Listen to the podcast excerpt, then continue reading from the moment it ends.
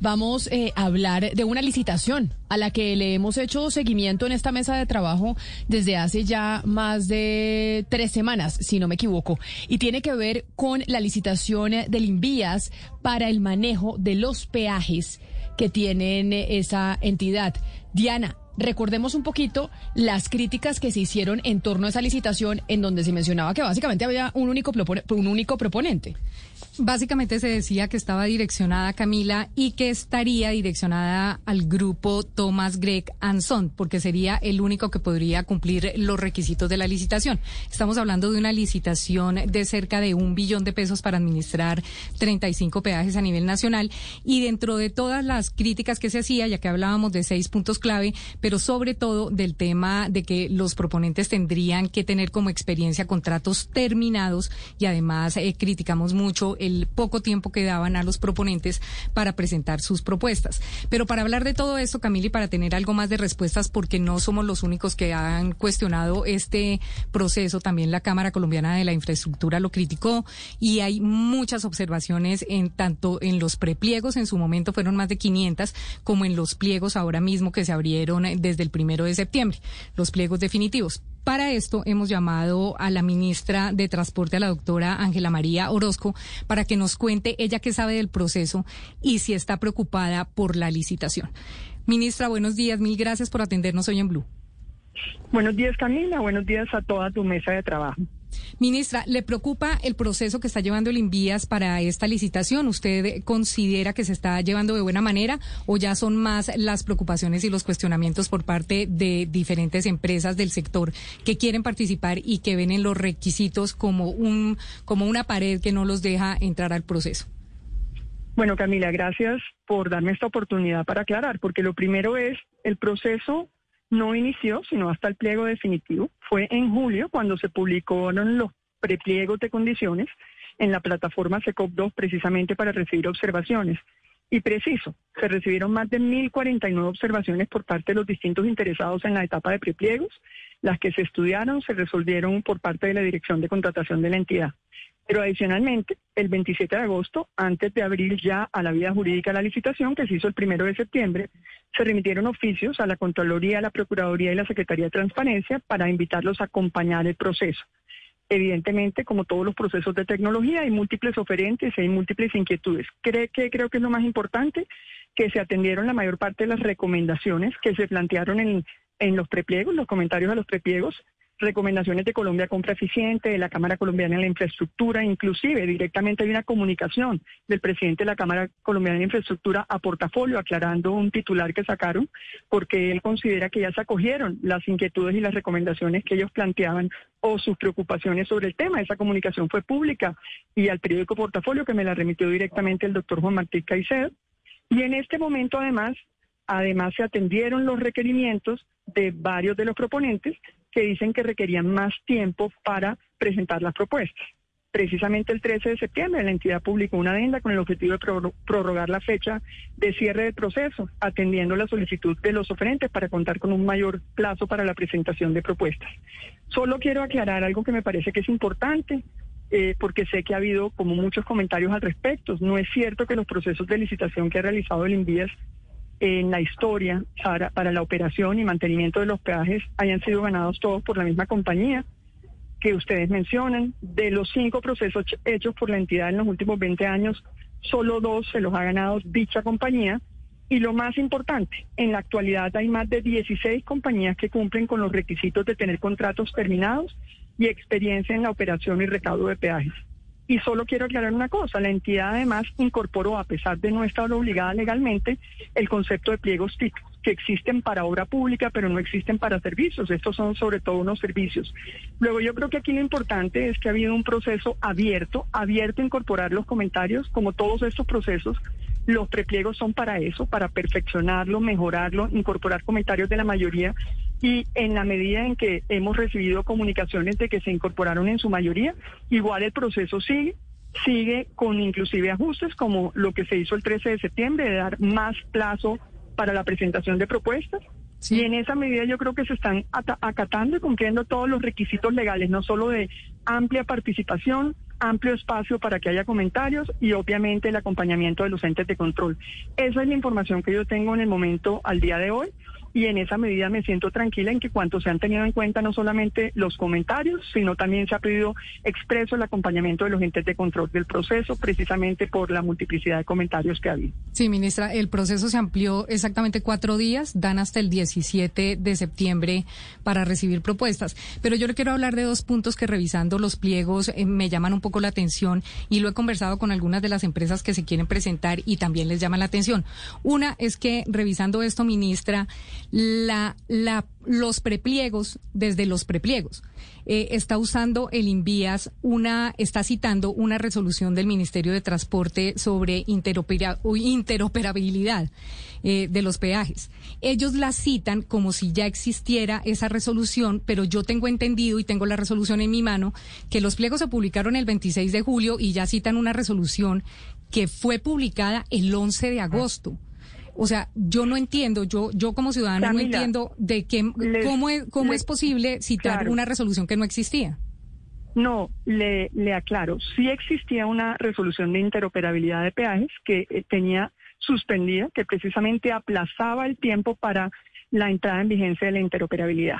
La interoperabilidad es un tema, es una, esa primera resolución la encontramos inclusive cuando yo me posesioné y tuvimos una problemática con ese proceso porque la que encontramos, que ya existía, o sea que interoperabilidad existía, resoluciones en el ministerio desde antes que yo me posesionara, pero la realidad es que esa primera resolución eh, le planteaba a los operadores y a los intermediarios financieros el que se pusieran de acuerdo en cómo iban a manejar el tema de costos y su negociación. Es decir, más o menos la resolución establecía un estándar, pero les decía pónganse de acuerdo. Pasado el tiempo, lo que sucedió es que nunca se pusieron de acuerdo y aquí hay distintos actores, no solamente hay los intermediarios que se encargan de cobrar los peajes, está en el sector financiero, eh, los intermediarios también alegan que el sector financiero en algunos casos también tiene concesiones, es decir, aquí había una multiplicidad de actores. Entonces al ministerio, existiendo la resolución, la interoperabilidad no es hoy una realidad. Lo que hizo en su momento, y por eso llevamos más de dos años trabajando en el tema, fue contratar una consultoría con la CAF para mirar cuál era el modelo de intervención financiera que podíamos tener.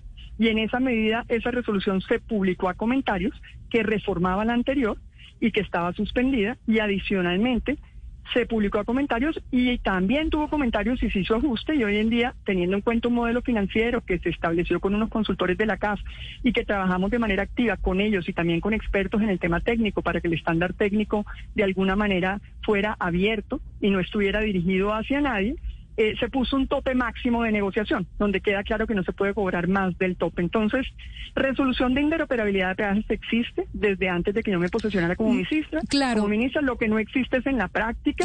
claro, ministra, pero, no pero funcionaba. No, yo le entiendo su explicación y, obvio que existía una resolución de interoperabilidad y ha existido siempre y con los anteriores ministerios también. Son muchas las resoluciones, pero esta que citan los prepliegos es la que publicaron el 11 de agosto y los prepliegos salieron el 26 de julio. o sea, es el mismo numerito. si quiere, yo se lo paso internamente a su oficina de prensa. me lo pasa y, claro que sí, lo reviso porque claro que sí. lo único que sé es que esa resolución estaba para comentarios publicada, luego no podía estar numerada. Luego, si hay, no podía estar numerada, debía estar publicada para comentarios, pero sí se lo recibo para hacer una revisión absolutamente. con el mayor gusto, porque una, uno usualmente tiene una obligación legal de publicar por 15 días los proyectos de resolución, recibe comentarios Luego hace una matriz de atención de los comentarios para poderla expedir y justificar cuáles tienen en cuenta y cuáles no tienen en cuenta. Yo con el mayor gusto me siento a revisar eso que usted me menciona. Gracias, ministra. Y si, y si se lo estoy trayendo a colación dentro del proceso es básicamente porque ellos la toman en cuenta dentro del proceso para exigir el requisito de ser operadores de peajes en esa licitación. ¿Y por qué se lo traigo a colación? Porque dentro de esa operabilidad están sacando a las empresas eh, con experiencia en recaudo y solamente dejan a las empresas con experiencia única y exclusiva en administración y mantenimiento de peajes. Entonces sí sería bueno que le echara una, una mirada a ese tema porque finalmente es una resolución que, de acuerdo a las fechas que yo tengo, no existía para el momento de los pliegos. Y otro tema que me llama la atención, ministra, revisando. Y, aquí me, gustaría aclarar, la información que yo tengo es que la experiencia se exige tanto para operación y mantenimiento de peajes como recaudo electrónico. Esa es la información que yo tengo, es la que me han reportado formalmente y es la información que entiendo está publicada, pero claro que lo revisaré, pero sí quiero aclarar que esa es la información que tenemos y por eso de alguna manera eh, lo quiero aclarar. Gracias, ministra. Y el otro punto es que dentro de los documentos que aparecen en la información del SECOP, ministra, yo encontré una casillita donde hay una información que debería ser como privilegiada, diría yo, que es sobre el recaudo y sobre las, las platas que maneja uno de los peajes, que es el peaje de Río Negro. Y se lo traigo a colación porque ese peaje no está dentro de la licitación. Entonces, mi pregunta es, y de pronto para que usted también revise, es ¿por qué se mete información sobre un peaje que no debe ser administrado? Administrado, o sea, que no está siendo administrado por el Invías, sino que está siendo administrado por una empresa privada, ¿por qué se mete dentro de la información del SECOP para esta licitación si ese peaje no entra dentro de los 35 peajes que se van a licitar? pues yo entraría a verificarlo, pero sí le quiero aclarar que la información del peaje y sus recaudos no es una información confidencial ni clasificada. Esa es una información que tiene que ser totalmente pública, porque por una parte el Ministerio expide las resoluciones que autorizan eh, de alguna manera el cobro de los peajes. Luego viene la implementación y cada entidad, dependiendo de quién le compete la vía, lo hace. Y eso es una información pública y toda la información de los peajes del país es pública y la gente tiene acceso a ella. Ahí no hay reserva legal.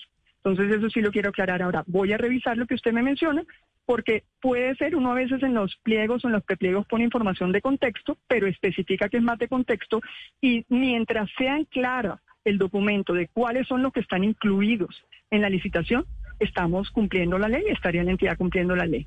Pero claro que sí, verificaré ambas cosas que usted me ha mencionado, tenga la certeza. Vale, ministra, mil gracias. Lo importante es eh, como aclararle a la gente que es un billón de pesos el que compromete esta licitación y que usted como ministra de Transporte está tranquila con el tema y se va a entregar el 17 esta, a pesar de que hay un solo proponente.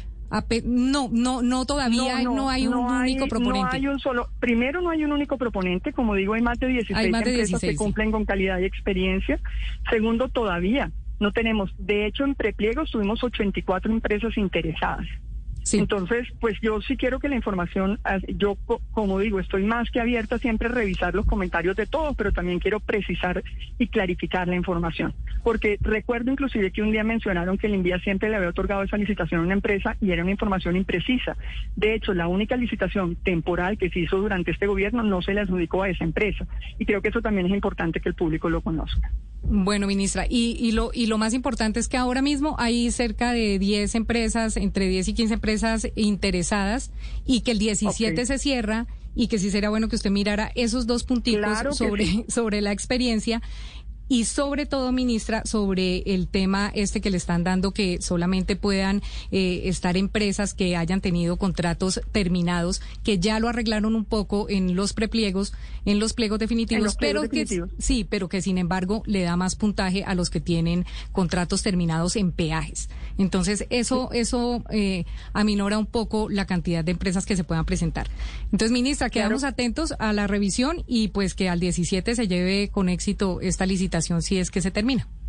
Claro que sí, Camila, con el mayor gusto. Ministra, mil gracias por habernos atendido. Es la ministra Lo mismo. Mil gracias para todos.